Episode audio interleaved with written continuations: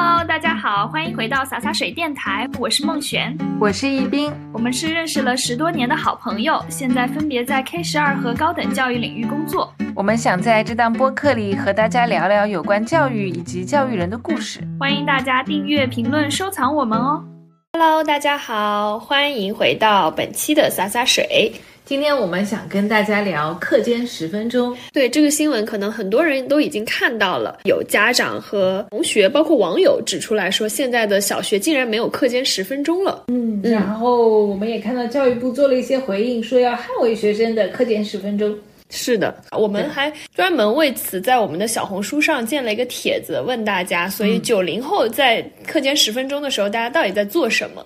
然后超级多人回复。对，那我们这期节目呢，就来一波读评论，借用大家的一些留言，顺势回忆一下我们小时候课间十分钟到底在干些什么。然后呢，再给大家分析一下关于这个现象我们的一些看法。对，因为我觉得有一方面的原因啊。是现在我们都刷手机嘛，觉得十分钟过得特别特别短暂，所以甚至对于九零后来说，能回想一下自己以前十分钟能干多少事情，自己也觉得蛮惊讶的，就感觉是一种情怀导向，是不是？嗯，所以那要不我们就先说一说吧。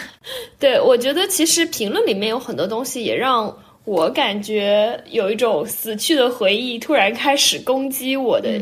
那种心情，我还昨天特意去听了一首歌，叫做《童年》，你知道吗？罗大佑的，到时候放一放好了，《童年》。对。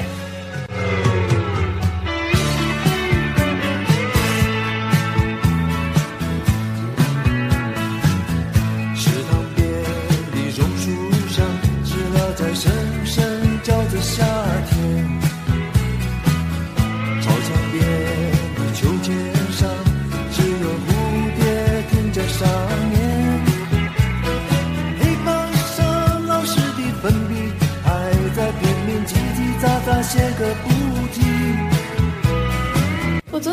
再去听这首歌的时候，我突然觉得，哇，就是给人一种非常温馨，然后好像，嗯，很惬意的那种样子。因为它其实里面有一些，比如说歌词是什么，黑板上老师叽叽喳喳的粉笔呀，老师叽叽喳喳。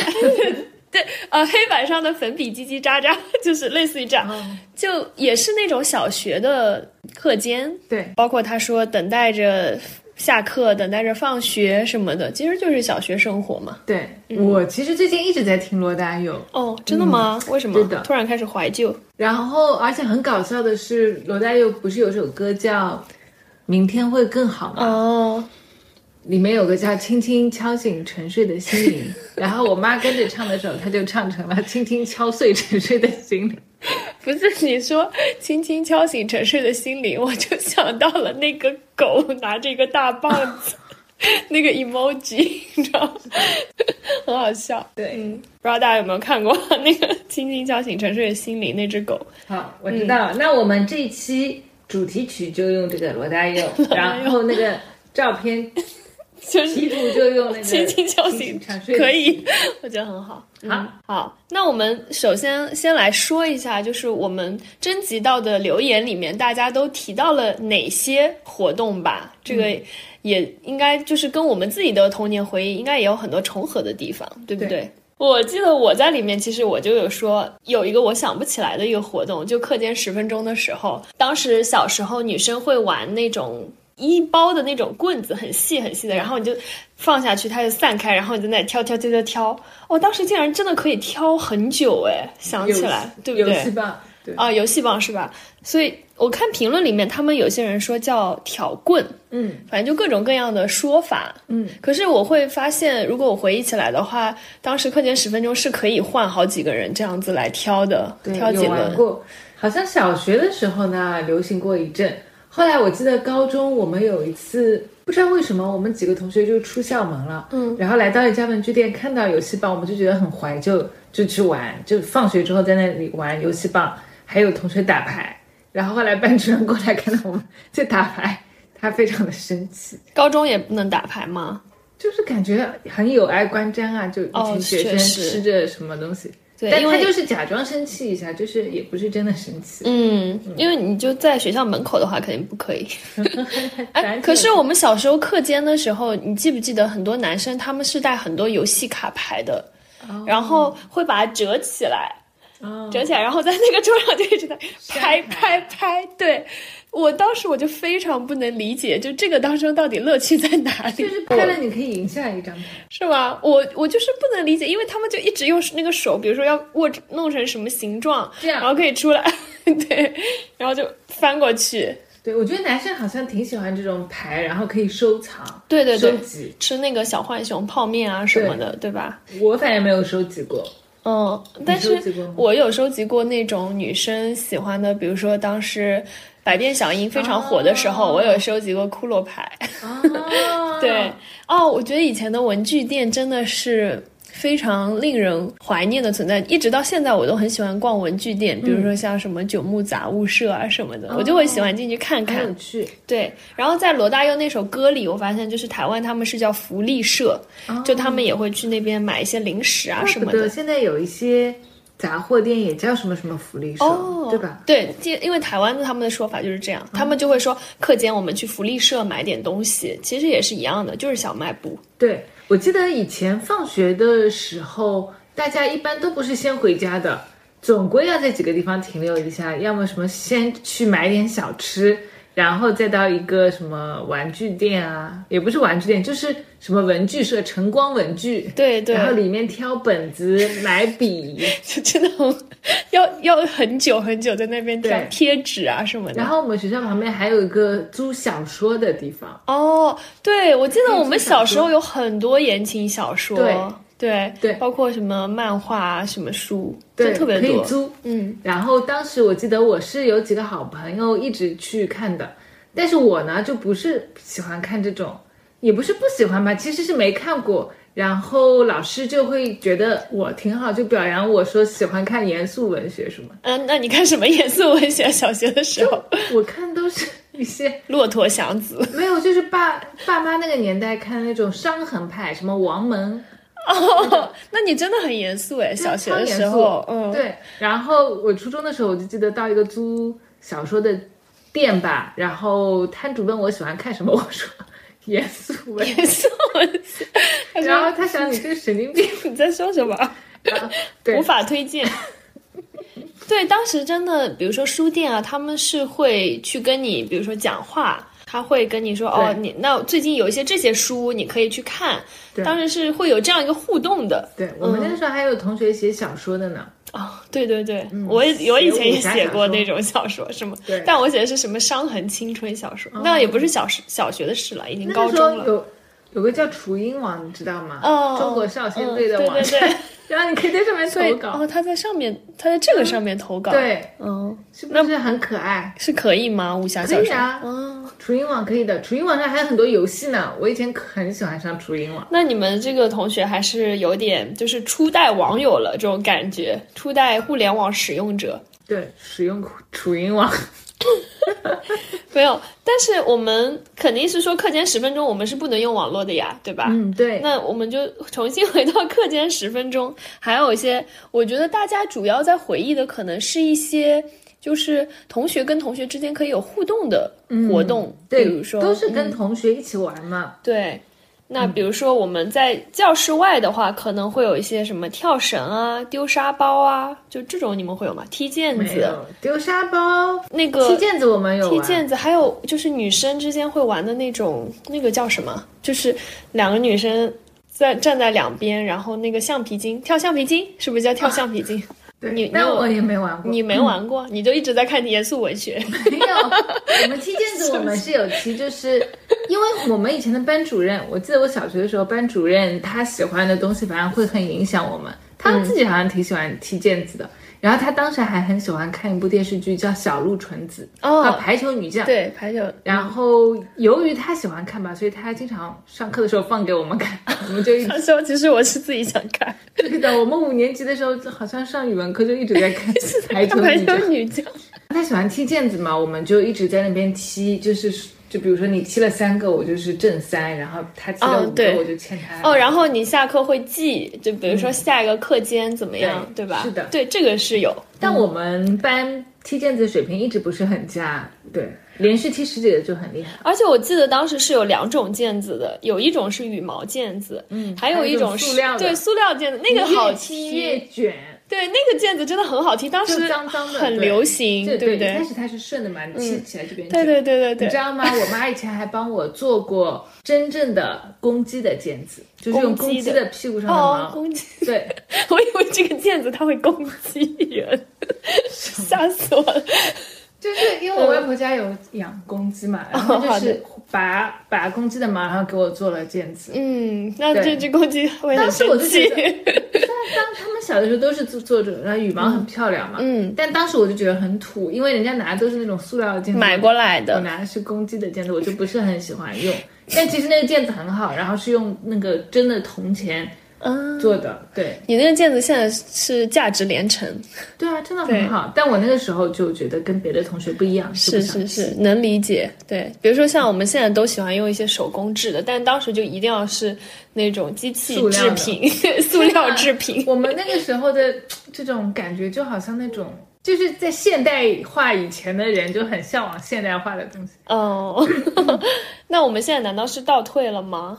现在我们 所以可能过过度了工业化，嗯，回到了到了这个时代，就像以前外国人就很喜欢手工的东西，确实，呃，所以我们真的落后了二三十年才感受到。嗯，那比如说在外面还有一些拔根你知道吗？拔根，我其实不知道，我是在他们这里才，他们说什么两个男生会拿着植物的根在那边也不一定是拔，男生。是吗？哎，这个是我就是工作了之后，我的一个比我大十几岁的老师前辈带我玩的，就秋天落叶嘛，嗯然后就这样一拔，好像北方会玩，嗯，然后，看谁，其实跟玩那个纸片差不多，玩卡牌，但卡牌是买的嘛。这拔根就是说，如果你拔断别人，你就赢了。嗯，哦，那这个我确实是没有玩过的，对，可能南方好像没有什么就是就地取材特。别的，以前有很多就地取材的东西，比如说是，呃，学校旁边会种那种一串红，嗯，然后就会吃吃，那个也是，为什么大家都这么一致啊？因为我们小学的时候肯定但不是在一起，其实有些，人没吃过一串红，是吗？但很甜，一传十，十传百，大家都会吃。就真的以前的那些活动哦，虽然大家都在不一样的地方，可是你回想起来，全部都是统一的。嗯，有一段时间我还特别喜欢拔一根头发，然后地上不是有很多蚯蚓嘛，然后我喜欢给蚯蚓吃不是啊？哦，我知道，我有看到别人有做过这种事情，但不是就我不。是很好奇啊。对他们会看，因为他们会想看蚯蚓会不会活下来这样子。嗯，那你这样一说，我又想起来，我们以前小时候谁没养过蚕宝宝，对不对？我没养过，你没有，你又没养过，你怎么回事？我养过两三次，哎，我觉得现在一直到现在好像都还有这种养蚕宝宝的那种。我们小的时候，我们上初中的时候养的是蜗牛，嗯我就记得。然后那只蜗牛呢，有同学上课在玩，是一人发了一只，上课在玩就被数学老师没收了。哇，你们学校好大方啊，一人发一只。不是啊，就是好像是什么教材里面打包的。哦就哦，然后呢，这只蜗牛，我们班主任是数学老师，他就是那种就是路边的蜗牛吗，不是的，很大大的那种，嗯。然后它就爬在作业本上，然后我作业本正好排在第一本，它就在我的作业本上拉屎。哎，我 现在就记得很清楚我最近看小红书，好像说这种蜗牛是有毒的，就这种大的、很大大的蜗牛，因为它好像是生物入侵的品种。哦反正我们然后他们说千万不要碰它的粘液，他我不知道是我不知道是不是你作业们当时本上，我嗯对此印象非常清楚。好可怕。对，但我当时养蚕蚕宝宝，就是要养到它变成飞蛾那种样子，哦，对哦对，然后就很可怕。我现在回想起来，我觉得好恐怖啊！就是家里有好几个那种纸盒子，然后我就当时像一个宝物一样护着，不让人碰它，就那种其实。蚕宝宝是挺有意思的。对，可是可是后来我成年以后，比如说我前段时间刚去，应该是 PSA 吧前，段时间刚成年吧？不是 不是，我去那个现代，应该是上海 PSA 叫现代艺术中心，是不是？当代艺术呃，当代艺术馆，对，当代艺术馆，它里面正好有一个展，然后啊，那个展里面有蚕宝宝，就是它有成千什上么鸡，对成千上万只蚕宝宝在里面，就是吐丝，然后让你戴上耳机听那个蚕宝宝吐丝的声音。我戴上那一瞬间，我整个头皮发麻，我就觉得好可怕。包括我现在连看蚕宝宝我都不敢看，我都觉得就是那种蠕动的昆虫。但我小时候就完全没有，小时候我就像摸着。小猫咪一样摸它们，就觉得嗯好可爱，因为它名字可能叫蚕宝宝，你就觉得很可爱。然后后面它就结成那种蛹，然后我还记得，就当时我家里 就他们想看那个里面的蚕长什么样，然后就把我的蚕宝宝给剪掉了，你家里面对蛹给剪掉了。没有，是我姐，然后应该不能在这里，万一我姐听到，她可能会生气。但这变成我一个，就是后面回想起蚕宝宝也是有一点小阴影，因为就剪掉，说明然后我你姐很有探索精神，对她很有探索精神。可是我后来回想起来，我就觉得说，因为我、嗯你养大的东西。对，因为是我一点一点养大的，哎，你知道吗？我近几年也有这样，就是是我有种了一棵柚子树，然后呢，柚子树就飞来了一只玉带凤蝶，它是吃这种柑橘科的叶子的，它的蛹，所以它就在我的叶子上产产卵了，然后就有很多它的这种。有点像蝉的这种，你知道这种蛹吗？嗯哦，不是，它之前不是蛹，就是这种毛毛虫一样的，嗯就越来越大，越来越大。我一直养在我这棵树上的，然后我这棵树是放在走廊里的。有一天我发现它已经很大了，我看看它快结茧了嘛，然后阿姨帮我全部扔掉。她说：“老师，你这棵虫上长，这棵树上长了好多虫，我今天全部帮你剪掉了。好好笑，” 太搞我也笑了。很心痛。对对，就是你一点一点养大的，对，就反正就会有各种这样子的一些活动吧。也是这种蚕宝宝，可能课间大家也都会互相的去看一下。哦，对，我记得以前我们教室里还会有养植物，还有养动物，对不对？生物角会有这种，什么有的会养只兔子，什么大家都一起去看，所以下课就会去看那个兔子啊，或者是去帮它干嘛干嘛，对我觉得这个就很开心哎是，很开心。但可能会没有心思上课。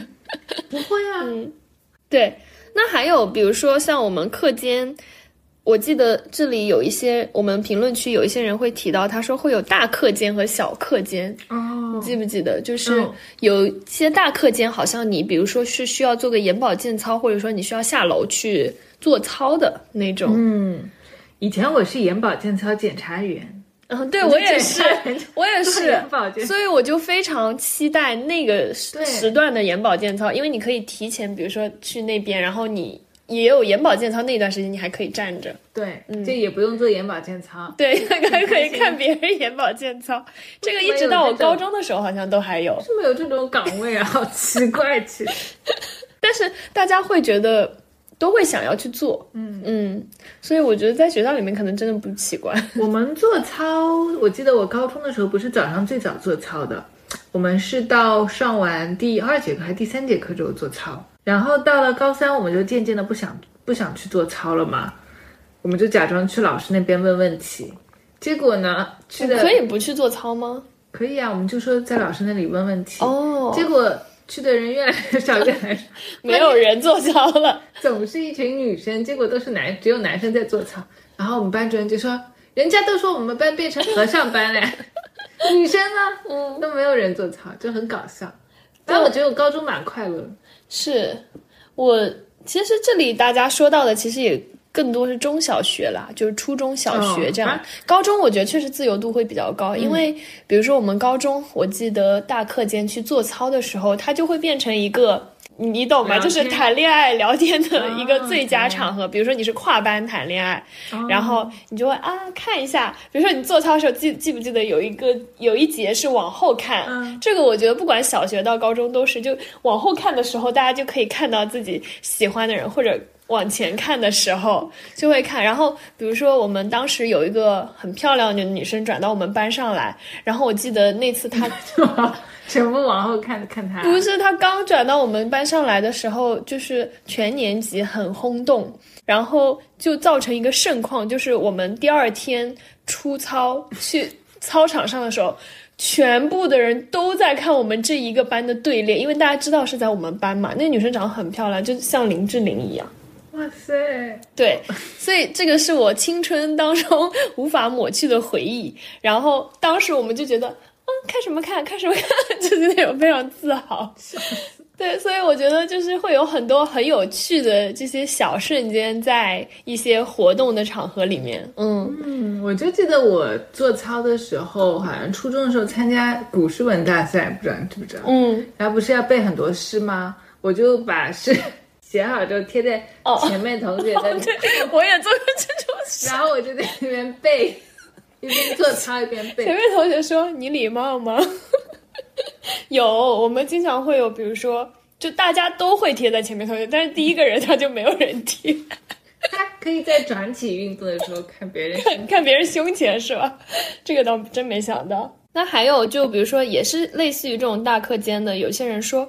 他说：“有段时间，我们学校鼓励大家跑步运动，下了课就鼓励同学去操场跑圈。每个学生跑的都可以累积成班级的总成绩，一周还是一个月统计公布各班排名。然后下了课，他们班体育好的男生真的是去操场疯跑，不去的同学也会在窗口围观。集体荣誉感好强。嗯，而且男生确实在青春期的时候，他就是很活泼好动的，对吧？你就得要有一个。”窗口让他去释放精力，但我觉得女生好像是从小到大，比如说我们在外面时间是会少一些的。总体上来讲，那比如说如果要做活动的话，大部分女生可能也是做一些活动范围比较小的活动。哦，我想起来了，对，说到这个，我们以前课间有一个保留项目，如果是星期一的话，就会一起讨论《非诚勿扰》。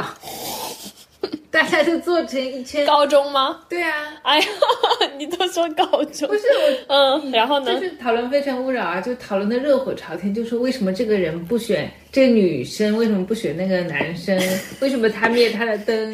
你们晚上都不用写作业，就是 都可以看看一下。好的，对，当时真的很火。然后还有一些，比如说会讲说我们前面提到的小卖部。对不对？小卖部福利社，因为其实我觉得以前的小卖部跟现在的小卖部其实也是有区别的。比如说，我之前就看到新闻说，现在小卖部其实卖的东西很贵吗？一个是贵，一个好像就是好像非常严格，不像我们小时候那些什么垃圾零食，每天什么辣条，对吧？还有一些什么东西，我都没吃过哎。哦，你真的是完全跟我不一样。我天天吃，所以我觉得可能对于我现在 也不太好。但以前我觉得时间真的很多，嗯，就是其实你回想起来也没有多那么多。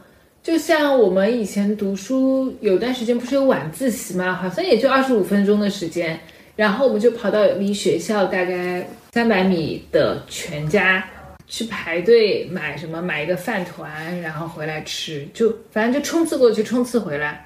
你们城市里的孩子就是不一样，我们从来没见过全家，就是在学校那种很破的小卖部里面，然后老板进的那种货都是那种你全家它质量很有保障的，我们都是那种什么不知道从哪里生产出来的零食在那里吃，真的很危险。对，咪咪已经算很好的了，好歹它什么马来西亚 什么生产，对不对？所以我不知道我当年吃了多少垃圾食品。我们好像是高中的时候开始，一天一天到晚要点外卖，嗯，就是也不是很想吃学校的饭，也不知道为什么。今天吃麦当劳，可以点外卖也很好啊。我们我高中寄宿不能点外卖。哦，我们是因为我们的领导想吃外卖，好的，他还经常让我帮他点呢。嗯，然后我就记得那个女领导吧，她吃很多，而且我们点是麻辣烫。那你会帮她付钱吗？他会给我钱哦，但是有段时间我后来发现我总是忘记均摊运费，所以我帮大家点，每次都是我付的钱最多。哦，你好惨。然后他就是点麻辣烫，他要吃很多很多的东西，然后我就要 那很痛苦哎，打电话的你知道吗？你要跟店家讲很久，先要吃这个，然后他要吃那个，那个就都是你一个人点。对啊，我和我一个好朋友，然后我们就帮大家点。你们真的很苦。所以课间十分钟有这么长哦？对啊，把这个外卖如果时间不够，你就再加一个眼保健操。不知道到底在干什么？他比如说什么丢沙包，老狼老狼几点了？老鹰捉小鸡，对不对？对，这种就是小学的时候确实大家都会哎但我玩。很害怕玩老鹰捉小鸡这个为什么这个，我觉得很危险，哦，对，是有点危险。我超怕这个游戏的。那现在这个游戏肯定在课间十分钟里面不能玩了。伸两不开，翻花绳翻花绳就手上的那个，嗯手上在那边翻，很好，我觉得这个这个很挺好玩的，可以。玩很久。对，而且外国人也会翻花绳，你知道真的吗？嗯，不知道，但是我觉得翻花绳有一点我不能理解的啊，他好像翻来翻去就是就是那几个，为什么大家一直在玩呢？因为我这个也是我长大以后发现，长大以后我好像就是这样翻完以后就说，有什么好玩的？那到底还要翻到哪里去？我们小时候怎么会玩这么久？可能就是小的时候，就包括我们以前一直在看的《西游记》也没几集的，，对但，就一直在看，一直在看，是不是我们小时候那个时间其实是循环的？大家都没发现很，神奇。很多东西其实都很短。哦它猫和老鼠也是，对的，其实也没有很多，包括像小卖部嘛，我记得我们学小学的时候是没有小卖部的，小卖部是在学校墙外面，我们就手都伸出铁栅栏，然后说要买这个要买那个。后来学校发明了一个词叫“隔墙购物”，他说不许隔墙购物什么的。这个好像很多学校都有发，比如说还有什么隔墙拿外卖，然后现在不是正好冬天嘛，有这个网友留言说还有打雪仗，对，这个是北方的特色了他，说南方没有办法。下雪，老师还会提前一点下课，下一堂课甚至要老师去操场上喊说上课了上课了，就是所有的人都在操场上混战。，对。那其实还有一些，比如说大家非常常规的，像我们现在看新闻也会发现，肯定就会去上厕所，对吧？排队接水，这个大家也有提到。上厕所，哎，我记得小学的时候好像不怎么排队上厕所，不知道所以我我在想，是学校，比如说一些厕基所建的少，基础建设，对不对？是需要改善吗？学生招的多，那比如说你今天把这个厕所给扩建了，是不是大家就会有多几分钟玩呢？然后我记得还那个时候上的那种厕所还不是现在的一间一间的厕所。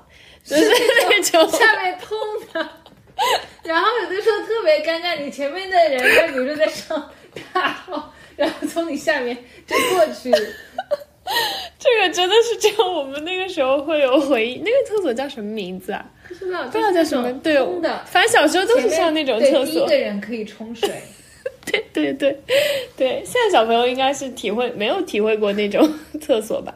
好，那我们差不多就是活动讲的，不管你来自中国的哪个地方，都会多少会有一些类似的回忆吧，是吧？那其实里面还有很多人在评论我们说的这个新闻，嗯，就是有一些人他会觉得说非常不能理解。没有课间十分钟了，甚至有人说我都不知道，竟然现在孩子没有课间十分钟。真的是没有的。之前我们不是讲。我不记得讲到哪一期了，说公立学校、私立学校，我们就说有个很大的区别，就是很多公立学校小孩下课就都被关在教室里面嘛。嗯，对的，我记得。那就是 我在想，他这个东西肯定也不是说一下子就变成这样子，是不是？就是慢慢慢慢的，因为像我们评论区里面就有的人说自己读书的时候就是这个样子的，对吧？对，有的人就非常的淡定，他说我从我初中的时候就已经有这个规定了，走廊静悄悄的，课间不是被拖堂了，就是大家趴累的趴着睡觉。哎，其实我初中的时候，为什么我对初中的这个回忆不多？因为我们初中管得很严。嗯，我就记得我初中有一次课间跟我的朋友一起去看云，在走廊里 看天，嗯，然后下节课是班主任的课嘛，班主任就说我们有些同学居然闲的在那边看风景，就是被批评，所以他肯定也是希望我们就是在教室里做作业这个样子。嗯。那你觉得有没有对你产生一些心理上的阴影？有啊，嗯，然后我到了，而且我们初中放学之后还不是马上就能放学的，总是要听班主任再回顾一下一天，比如说有同学迟到啦，他就要批评一下谁上课不好啦，然后就要站起来批评一下怎么怎么样。就那个时候我是班长嘛，我们班级只要有一点点吵，对，然后我们班主任就会过来说我，他骂班级同的同学的同时，他就首先要骂我。那时候你这个班长怎么当的？行为规范分嘛，然后我的分就超低，因为谁有怎么样我就要被扣分，谁怎么样我就没什么分，你知道吗？你们没有纪律委员吗？我当时都会当纪律委员哎，包括班长 但是我真的我曾经很不喜欢。我曾经有段时间兼任过我们班班长、团支书、劳动委员、宣传委员。你们班没有别人哦。哎，我突然想到一个很搞笑的事情，我以前当纪律委员的时候，然后你知道当纪律委员的时候，你就老师不在的时候，你要非常的认真会紧张啊？看着大家，还好，因为都是大家都熟的嘛，就是同学，然后我就会经常在那个讲台上面，我就说不要再说话了，或者学老师，对对对学老师拍一下那个桌子，不要再讲话，但是没有用，就是可能过了五分钟就没有，就一下子就有声音了。我记得有一次我特别特别激动，就很生气，我突然发现这个这个职位对于身体非常不好，现在想起来。就有个班里有个同学，他名字跟周杰伦很像，但他是另外一个写法。然后我突然就很生气的一拍桌子，我说：“周杰伦，不要再吵了。”然后旁边的同学鸦雀无声，然后那个男生弱弱的说：“我不叫周杰伦，我叫周什么什么杰。”他是这样，他是这样写的名字。然后我当时就是那种面无表情。我觉得老师，你为什么要让我们来管纪律啊？根本就管不好。其实都人就会把一些各种各样的问题，最轻的可能就是你讲的这种纪律问题。对但我觉得纪律问题它其实也有很多前提的，就像我们现在学校的学生出去到外面，他可能都是很活泼的。比如说去参观一个博物馆，他有很多问题，就说：“哎，老师，我有个问题，老师，我有个问题。”人家就会觉得很吵。嗯然后你去看公立学校的，我就记得我有次跟初中的学生一起出去，旁边是一个很有名的公立学校，他们很安静，走到一个什么地方，老师说坐，他们就全部都坐，像行军一样。对，然后我 就听到旁边场馆工作人员说。得啥学堂？就说这什么学校啊？乱七八糟啊！就说我们，但其实我觉得对小孩来说，嗯你本身肯定是喜欢你们这种律问题，对不对？他其实不一定是，他可能是个伪命题。嗯，所以我记得我们前面那一期也提到，就说老师变成一个无限责任人的时候，对吧？对那到底该怎么去解决呢？因为他没有一个机制就过来跟你说。如果学生出了这个问题，老师不用负责，而所以老师才会说心里会有这个忌惮，就说那肯定嗯你课间，比如说你出去不玩这十分钟，对于我来说没有很大的影响，对那我肯定宁愿让你待在这里。对，而且我其实虽然没有当过这种无限责任的老师嘛，然后我就觉得我以前初中当班长这个经历，其实是一个也有点像权力结构的这种复制嘛。其实我们是类比这种，就我们班主任每次都要说我，后来我就我也在群里面跟大家说了，就我那个时候中队长的标志不是戴在左手臂吗？嗯我总是觉得左手臂好重。心理阴影，真的有那种 burden，、然后如果就是有几天病假，我就觉得很轻松。嗯，你你都已经 提前体会到了，不是这种东西是很真实的，对对就是真的心理上就觉得很不开心。如果有但凡上课的时候有个有几个同学开始在吵，或者我最最怕的是自习课，嗯，对你就会觉得，其实我当时也会，对我我会觉得说，天呐，怎么办？怎么办？他们又开始讲话了，很害怕。对是的，嗯，像比如说以前我我们就是，比如说我当班长的时候，可能还会有一些换座位的问题，然后就有。有人他死活不愿意换，然后在那边劝劝劝劝劝半天，我当时就非常的厌恶。特别是如果你的教室离领导近，那就那就不要太尴尬啊。嗯就是如果听到一点声音，领导可能会说你的老师，然后你的老师又来说，但我感觉以前好像确实我们还体会不到老师的那种感觉，我们会觉得以前老师好像权力会更大，但我觉得现在的老师怎么总体好像看起来会比较谨慎，对谨慎弱势，有一点唯唯诺诺的感觉，好像不太敢放手去管。现在基本上就两种老师，第一个就是我们像上一期讲的零零后的那个女生，她就是心理压力非常的大，嗯，是这样的。还有一一些就是被报道出来，可能对学生进行体罚，或者说对他们进行一些言语上的侮辱，就是一体两面吧。对，要么你是一个施虐的人，要么你就是个受虐的人。但我觉得这个可能跟学校也有关系，就像你前面说的，公立学校、私立学校，然后城市的学校跟村镇的学校，是会有很大的区别。比如说城市里的家长，他是不是会比较强势呢？那比如说家长他很强势，他非常关注学生的一举一动，然后他甚至希望老师跟他汇报。如果说我的孩子有一点点闪失，我都要去把这个责任归咎到老师身上，那老师会更加的紧张，不敢去管。但是村镇里的孩子，比如说很多留守儿童，是吧？那么他的家长他可能就是觉得说，老师我就把这个孩子交给你了，你要打要骂，还是说你要怎么样去管理他，我都全权的相信你。那那边的老师他就会有更多的自由度，我觉得会有很多的这个情况上的差别。那我们基本上说的可能也都是说城市里的学校。公立学校会更多一些，对不对？对，哦，我还发现一个现象，就可能，呃，不完全是学校啊什么的，还有就是手机和互联网的这种使用，就这种移动端的使用嘛。你看，我们学生到了高中之后啊，其实下课的这些时间，我是很希望他们出去走走的，因为我有那种两节连堂的课嘛，我说啊，现在休息了，大家出去玩一下啊，或者说放松放松啊，没有人出去。全都在教室里面对着电脑，嗯，你们可以用电脑，对他们就是不出去的。你看我们以前玩那种游戏，都是人跟人一起玩的嘛，不管是下五子棋啊、游戏棒啊，就是它其实都是人和人的互动。嗯，但他们现在线上就可以完成。对对对，对他来说这也是一种放松吧。其实我觉得成年人的世界也是这样。你看我们大家在地铁上，谁会在那儿，比如说聊天，对聊天啊，或者怎么样，大家也就是看自己的东西。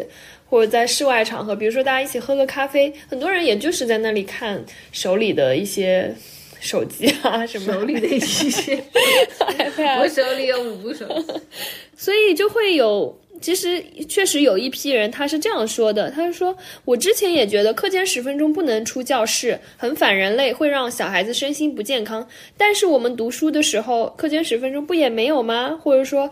压根儿没有，就是十分钟这个事情。其实大家就是在那边聊天、睡觉，然后放松一下。这个课间十分钟补的这个觉也很好，也很舒服。就是有这样子一群网友存在的，就睡一会儿。那还有一批人呢，他是是支持的。有一些网友啊，他们说。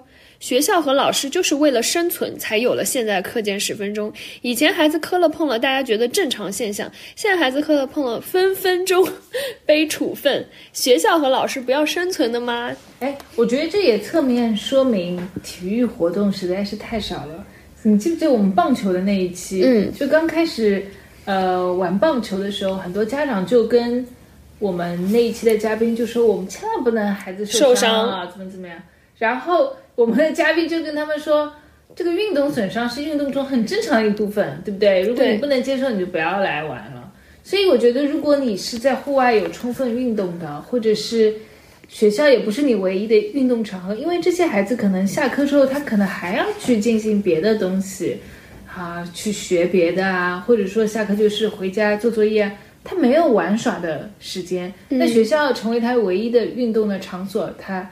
好像在这里磕了摔了就很稀奇，就是全部是学校的责任。像像你说的，就是他后面还有很多的东西要等着他去做，可能是不是他也不想去承担这个磕了碰了，我可能在家里面要躺很久，或者说我需要动用很多家长精力来照顾啊。我记得我之前也有问过我的小外甥，嗯，他说我就说，哎，你们现在为什么没有课间十分钟？你们在干什么？他说老师就一直在拖堂。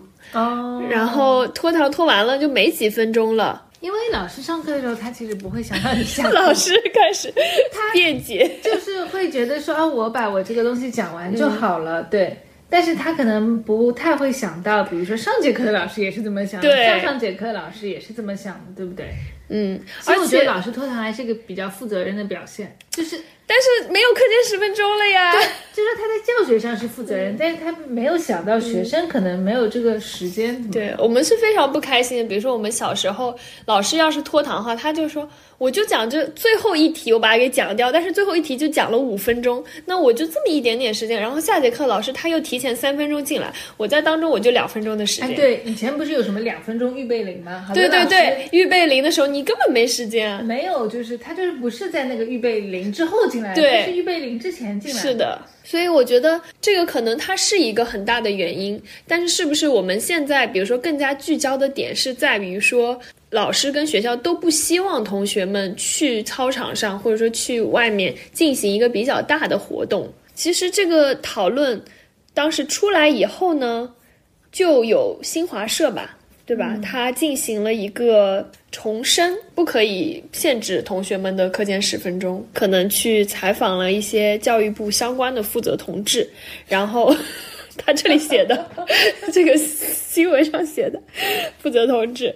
那这位负责同志他指出来呢，就是说教育部要进一步的督促地方和学校严格落实国家有关规定，遵循教育规律和学生身心发展规律，坚决纠正以确保学生安全为由而简单限制学生必要的课间休息和活动的做法。对，对我觉得这个说起来好像。非常的有道理，可是很难呢。要怎么样去落实呢？因为他这里还有一句话说，加强学生安全常识教育，把安全事故风险降到最低，让孩子们快乐放心活动。诶，不知道到底是会有多么严重的这个安全事故。你记不记得周轶君不是做过一个纪录片叫《他乡的童年》吗？嗯，然后那里面有一个学校，就是他们会让学生爬一棵树，爬到很高很高。是日本的那个对吗？，嗯，日本。然后周轶君就说：“你们不怕学生从上面掉下来吗？”然后校长就说：“掉下来也没什么事情的，就其实其实不会出什么事情，但大家就很害怕。”对对，包括我知道有一些现在上海的一些幼儿园，它也会特意引入这些危险的因素，因为一般性我们觉得幼儿园嘛，学龄前儿童他们应该要远离一切危险，比如说尖锐的东西啊什么的。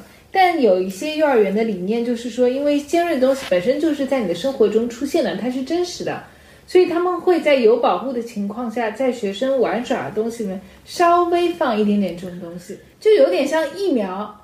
就说如果你教会学生，比如说你看到尖锐的东西，你不要去用它弄别人的眼睛，那么他以后在未来真实的生活中，这样的事情就不会有。对对对，比如说以前逢年过节的时候，不是有小孩玩那种响炮嘛，摔炮，嗯，他们就会去扔别人啊什么的。其实这个东西在学校的环境里又没有的，对不对？大家也不知道这个东西有什么样的风险，很多小孩是真的不知道，对但是就会就觉得好玩很多的危险的问题。对，其实你刚刚讲这个，让我想到了睡美人这个故事。就是睡美人，她不是被下了那个诅咒嘛？那个女巫她就说不要让她看到任何尖锐的东西，就是他他会被那个尖锐的东西给扎坏，然后他就会陷入睡眠，好像是下了这样一个诅咒。哦然后后来那个仙女仙女们，他们就说不要让她看到任何尖锐的东西，就尽可能去哦保护她。对然后后来。终于在有一天，睡美人长大了以后，她走到一个，对她看到一个尖锐，就突然很好奇，她不可避免的用手去碰了一下它，这不就是人类本能吗？对对？然后她就睡着了。对，这不就是现在你刚刚说的那个东西吗？对，所以就不能让学生变成个睡美人，对不对，所以我我发现我们突然发现了一些，嗯，怪不得这个 安徒生童话就是它其实真的是很安徒生童话的现实版本，嗯，嗯包括现在很多小孩子可能在小的时候，家长会把家里所有的那种尖尖角都给包起来，对吧？会有一些塑嗯泡沫棉，会把它给全部给包起来，他们可能就不知道。这个东西它原来是可以是尖锐的，或者说它会伤害到我。他在家里，如果他习惯了就是这么随意的行走的话，那他到外面去对这些东西没有一定的敏感度，很有可能就又会受伤。不可能，比如说家长永远一直在旁边看着你吧，是吧？哎，你说到这个，我有想到，就是很多学生去上大学嘛，就很容易沉迷于电子游戏，嗯对不嗯，对？对，但因为他们从小到高中就管得特别特别紧，很多人在什么军事化的这种氛围下长大，就完全不能接触游戏啊什么。他其实没有训练对游戏的一种掌控力，然后上了大学之后就没日没夜的玩游戏，就不上课啊，不睡觉啊，对就就就其实跟睡美人其实是是一模一一样的，对对，因为你从来都没有接种过这种疫苗，对吧？你不知道要怎么样去控制自己的一些这种行为，对，那反倒是很多体育运动嘛，它像比如说溜冰啊，它很多现在专业的训练里面，第一节课就是教你怎么摔。嗯，你知道你摔的时候怎么保护自己，你就知道后面是怎么样子了。我觉得其实很多学校的教育也可以借鉴这种就你你首先你得知道什么是危险的，什么是如果你要真正的避免安全问题的话，不是说哦就完全不做了。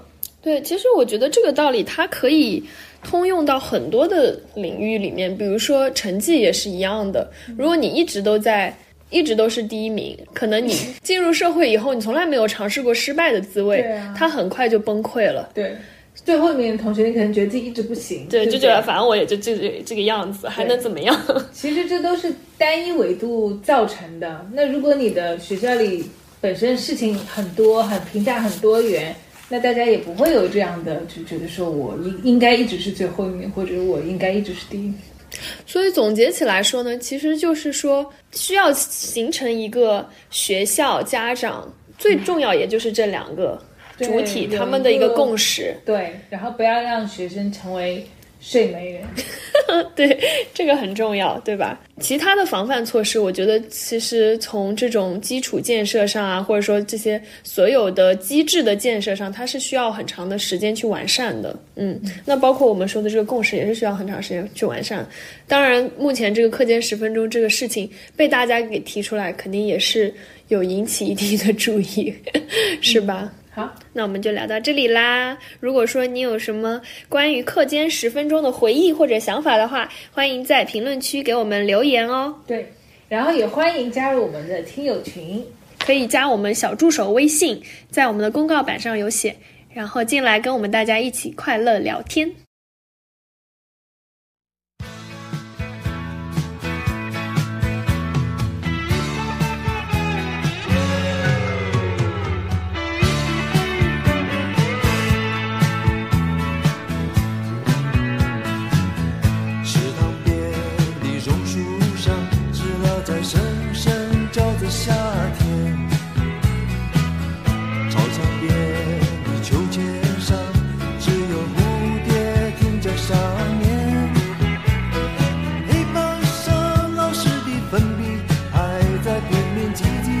歇个不停。